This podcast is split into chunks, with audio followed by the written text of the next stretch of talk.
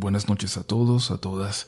Qué bueno que nos acompañen de nueva cuenta y gracias por dejarnos llevarles a ustedes las siguientes historias que, les prometo, hoy no les van a dejar dormir. Son bastante aterradoras, pero bueno, no les digo más y sean ustedes los que juzguen al final. Así que espero que todo esté listo, apaguen la luz, vayan por una bebida caliente para abrazar mientras escuchan, un café, un mate, y déjense llevar.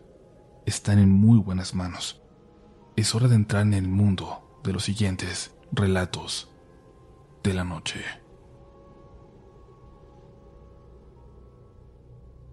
¿Ustedes qué creen que son los fantasmas? La verdad yo tengo muchas teorías, pero mi experiencia, la de mi familia, que sucede hace apenas unas semanas a principios de agosto, hace que cualquier cosa que yo pensara antes al respecto parezca equivocada. Me hace saber que es algo que estamos muy lejos de comprender. Recientemente mi hermano pudo comprar una casa. La pagó desde marzo, pero se la entregaron hasta julio. Él no estaba en la ciudad, pero nos pidió que fuéramos a quedarnos de vez en cuando. No confiaba en los vecinos todavía y quería que siempre se viera gente en el lugar. Yo me quedé unos días y me pasó algo muy extraño. Escuchaba a un bebé llorar. Todas las noches sin falta, cuando me iba a acostar, aunque lo hiciera a diferente hora. Pensé que sería algo de una casa vecina, pero no están pegadas como en otros lugares. Hay un espacio amplio de ambos lados hacia las dos casas vecinas y además algo me decía que venía desde dentro de la casa. Era solo un llanto de bebé, pero yo no soy muy valiente. Me lava la sangre por completo escucharlo. Esto no se lo comenté a nadie. No quería arruinarle a mi hermano el gusto por su nuevo hogar. Semanas después, cuando mi hermano llegó a su casa y pasó sus primeras noches a solas ahí, él también escuchó algo. Pero era algo distinto. Cuando se iba a dormir escuchaba a una mujer llorar, despacio, triste, pero que incluso se escuchaba como si quisiera dormir a alguien, como si quisiera pedirle a alguien más que no hicieran ruido.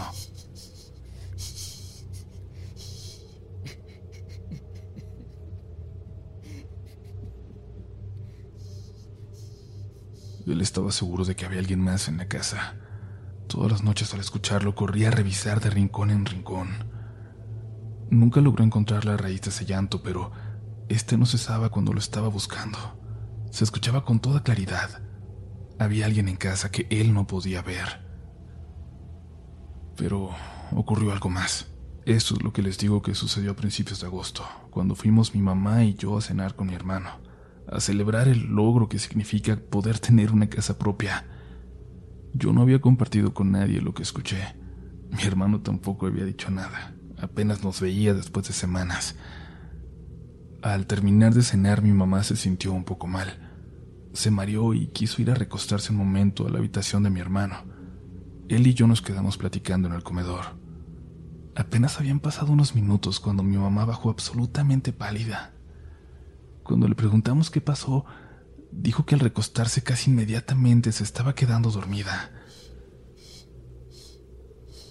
Cuando un sonido lo despertó, Entreabrió los ojos en aquella habitación con la puerta cerrada, con las luces apagadas. Apenas y un poco de luz se colaba por la ventana. Dice que en la esquina de la habitación, junto a la puerta, había una mujer, con un vestido blanco con hombreras muy amplias. No le pudo ver la cara, solo el cabello, y tenía algo en sus brazos, un bebé pudo ver claramente a una mujer como durmiendo a un bebé. Mi hermano sigue escuchando el llanto de la mujer por las noches. A mí me da miedo ir por escuchar a aquel bebé, pero no sé. Díganme ustedes, díganme ustedes si para esto hay algún tipo de explicación. Díganme ustedes, ¿qué es un fantasma? les voy a contar la historia más extraña de mi vida. Quizás sea alguna de las más extrañas que escucharán. Habla también de un periodo extraño, muy denso, muy oscuro de mi pasado. Así que espero de verdad que la comunidad de RDLN sea comprensiva en ese sentido. Hoy tengo 45 años y esto sucedió en mi juventud, en 1994 para ser exactos, en Ciudad Juárez, Chihuahua. Recuerdo que en ese entonces mi papá había perdido el trabajo, también sus dos hermanos, y lo que les quedó fue irse a trabajar en el campo a los Estados Unidos. Acá trabajaban en un taller, eran buenos, tenían carreras técnicas y todo. Allá solo de eso encontraron. A mí no me cayó bien el haberme quedado tan solo. Nada más mi abuelita me cuidaba y ella ya estaba mayor. Ya no estaba en edad de andarme correteando, de obligarme a que me portara bien. Ella siempre fue como mi mamá para mí. Por ella me decían Hino Hino, de niño y en la casa, y luego un poco en la juventud. De hecho, hay algunos vecinos en el barrio que me siguen llamando así. La razón es que cuando nací, mi abuela dijo que era igualito a Regino, uno de sus hijos que había muerto cuatro años atrás. De pequeño Regino en algún momento pasó a Hino y luego a Hino Hino, aunque me llamo Jesús. Del tío Regino nunca hablaban en la familia, solo hasta que fui creciendo, conociendo gente del barrio, supe más o menos que fue de él. A diferencia de mi papá y mis otros tíos, el tío Regino la vio difícil. No era bueno para la escuela como los demás, o quizás no lo era en la misma forma, pero siempre lo presionaron más. A los 15 años, el abuelo, a quien tampoco me tocó conocer, le dijo que si iba a estar de burro mejor se saliera de la escuela o se pusiera a trabajar. Por lo que ahora puedo entender, supongo que el tío Regino tenía problemas de depresión, problemas de salud mental que, aunado a la presión que le ponían, lo terminaron orillando a las drogas. Cuando se fue de casa lo hizo para irse a meter a una casa abandonada en las orillas de la colonia, pegada al cerro, a medio construir. Ahí se refugiaban varios muchachos. Me contaron que decía el tío Regino que entre todos se iban a apoyar, que iban a demostrarle a la gente que los había corrido de sus casas que ellos también valían. Pero las drogas fueron más fuertes. Una de las últimas veces que vieron al tío fue metiéndose al tallercito que tenía mi abuelo con sus hijos ahí al lado de la casa. ¿Quién sabe qué andaba buscando Regino cuando lo encontró mi papá? Tenía meses sin verlo. Dice que ya no se parecía para nada a su hermano. Todo flaco, en los huesos. Soltó la herramienta que traía en las manos, tomó una lata de pintura morada de la caja de pinturas de mi papá y se fue corriendo. Esa fue la última vez que lo vieron cuando les avisaron que había muerto, que lo encontraron tirado en el cerro unos cientos de metros de la casa donde se refugiaba. Mi abuelo lo fue a buscar. Mi papá y mis tíos lo siguieron. Dicen que en varias bardas, camino hasta aquella casa abandonada donde vivió sus últimos días, había pintas en morado. Venga, Regino. El Regino es chingón. El Regino es bueno. Y conforme avanzaban iban perdiendo sentido. Las letras no se alcanzaban a formar. Quizás al sentirme identificado, al ser Hino un regino chiquito, me sentía más cercano a él que nunca conocí, más cercano que con mi papá o mis tíos. Yo tampoco era bueno para la escuela, y cuando ellos se fueron y dejaron de presionarme, menos. A la abuela no le gustaba regañarme, veía en mí mucho de lo que fue su hijo que se perdió. Dejé de ir a la prepa, me empecé a juntar con los cholos de las canchas. Empecé a probar algunas drogas, lo barato, lo que alcanzaba. Mi abuela tenía miedo de decirle a mi papá en los pasos en los que andaba. Temía que me corrieran como el abuelo corrió a Regino. Intentó solucionarlo sola y allá andaba la pobre, buscándome cuando me le perdía, en las peores calles de la colonia. Y luego terminé juntándome con gente más grande, los que andaban metidos en cosas bastante graves. Me dijeron que me iban a llevar con ellos al próximo jale para que agarrara buen dinero, para que pudiera comprar de lo bueno. Me daba miedo porque ni los cholos de las canchas confiaban en aquellos viejos. Ellos me decían Chuy, pero de alguna forma se enteraron que yo era sobrino de Regino.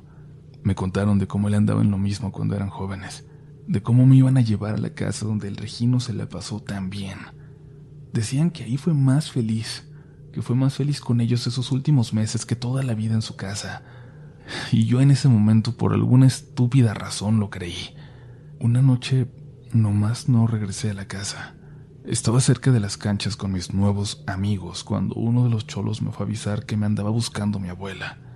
Me lo dijo como regañándome para que fuera a buscarla, pero yo al contrario me fui de ahí y anduve debajo en el carro de aquellos tipos que ya celebraban a un nuevo miembro de su tribu. Nos la pasamos en el relajo esa noche, nomás tomando y al amanecer dijeron que era necesario algo para seguirle. Nos fuimos a aquella casa abandonada, ya cayéndose, la misma donde vivió el tío Regino. Pásale, no te asustes. Estás en familia. Por aquí debe andar todavía el fantasma de tu tío. Me dijeron entre risas y yo me reí también, borracho. Caminamos hasta el fondo de aquella casa con olor a podrido. Buscaron algo entre un montón de basura. Algo que tenían escondido ahí, entre la peste, donde nadie buscaría. Ahora vas a probar lo que es bueno, dijeron mientras preparaban algo. De repente, de repente sentí miedo.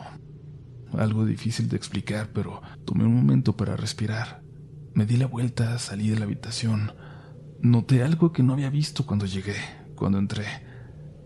Unas letras de color morado entre otros grafitis, pero esa se veía particularmente vieja.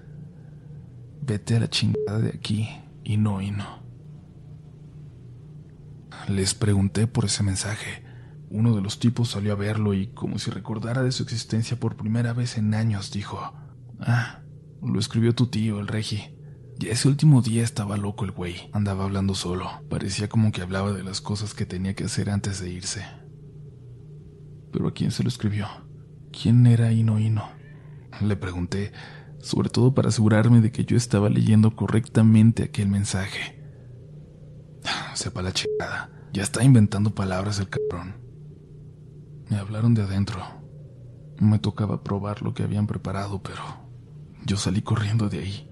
Se me olvidó la borrachera. Salieron corriendo detrás de mí diciendo que ya no podía arrepentirme, pero por suerte fueron demasiado lentos para alcanzarme. En una calle cercana a mi casa me encontré a mi abuela, a mi viejita, se había pasado la noche entera buscándome y le pedí perdón. Le prometí que nunca iba a tener que volver a preocuparse por mí. Quiero ser muy claro en esta parte. La borrachera se me había bajado. Estaba sobrio. No estaba drogado. Cuando la abracé escuché una voz clara, fuerte, que me habló al oído. Dile que la quiero un chingo. Solté a mi abuela para ver quién estaba ahí. Pensé que alguien se nos había acercado. Me di cuenta de que mi abuela no había escuchado nada. Abuela, se lo juro. Se lo juro que hoy me salvó mi tío. Mi tío Regino. Usted... Usted sí sabe que la quiere mucho.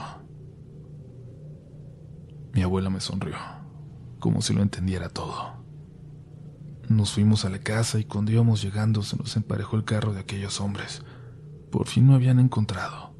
Recordaban dónde vivía mi tío.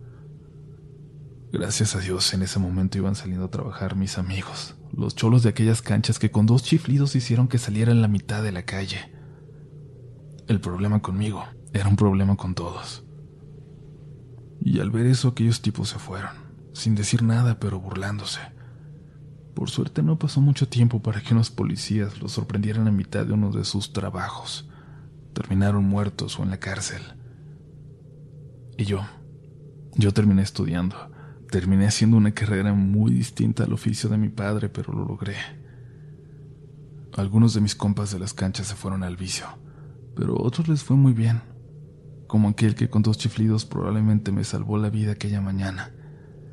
Él tiene varias carnicerías por allá en esa zona de Juárez que, no digo el nombre, pero cualquiera que sea del lugar, y piense en varias carnicerías que se llaman igual, va a identificar. Siento que mi tío Regino me salvó de forma consciente, que algo pudo ver en aquel momento cuando estaba tan cerca de su muerte. Por eso llevo su nombre en el pecho y el de mi abuela. A ella le cumplí aquella promesa que le hice. Mi mayor felicidad es que lo último que me dijo, aquella noche en el hospital cuando pasé a despedirme de ella, es que estaba muy orgullosa de mí y que ella no cambiaría nada de lo que vivimos, ni los momentos más difíciles, porque todo eso me llevó a convertirme en quien soy. Mi abuelita todavía desaparece en su casa. La hemos visto en el jardín como cuando regaba sus plantas, o caminando del que fue su cuarto a la cocina. Me gusta ir a su casa para ver si me toca verla, y para saludar a los amigos del barrio los únicos ya que me dicen como ella me decía. Y no y no.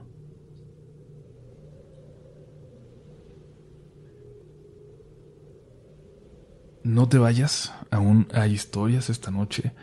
Te invitamos a volverte parte de la comunidad Relatos de la Noche suscribiéndote a este espacio y a enviarnos tu historia a mi relato de la noche. La estaremos esperando y también tus saludos, tus comentarios, tus fotos escuchando este programa en cualquiera de nuestras redes sociales donde nos vas a encontrar como RDLN oficial. Las mías personales, ya lo sabes, en todas partes me encuentras como Upolch, pero por ahora se ha acabado el respiro y es momento de continuar. Porque sí, aún nos queda un relato de la noche.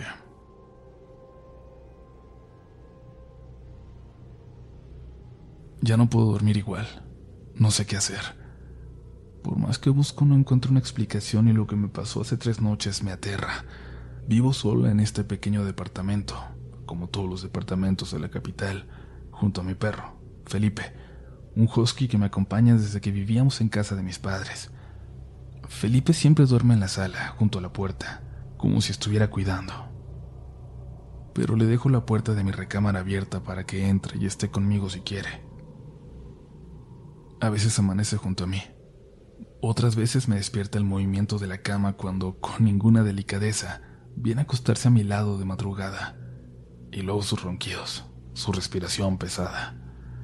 La verdad es que me siento a salvo con él. Hace tres noches estuvo haciendo muchos ruidos, como si tuviera pesadillas. Lo intenté calmar, pero solo se salió y se fue a acostar, esta vez al balcón donde está la lavadora como si necesitara el aire. Y yo me fui a dormir. Hacía mucho viento. Se escuchaba muy tétrico el sonido que llegaba hasta mi habitación, así que cerré la puerta. Ya en la madrugada sentí como Felipe se acostaba detrás de mí. Sentí su respiración. Luego se levantó como hace a veces. Y pensé en mis sueños que ya se había cansado y que se iría de nuevo a la puerta, pero pero escuché entonces cómo el sillón que tengo a un metro de mi cama, en mi pequeño escritorio, se movió. Ahí recordé que Felipe se había quedado en el balcón, que yo había cerrado la puerta. Me giré fingiendo estar dormida.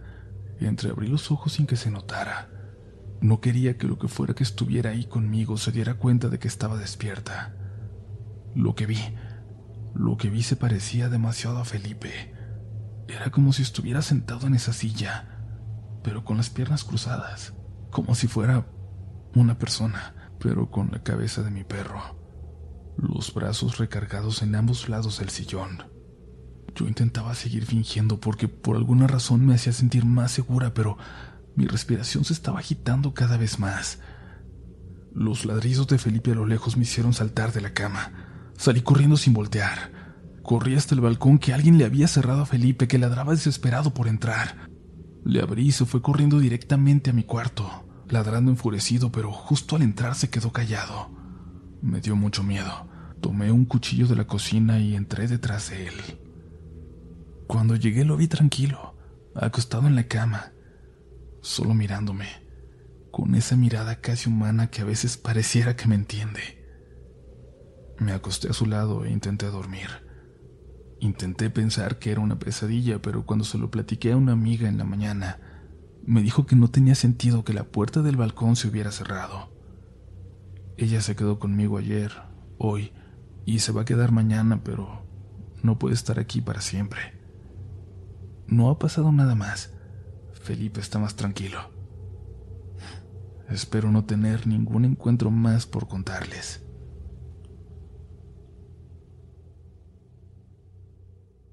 ¿Quieres regalar más que flores este Día de las Madres?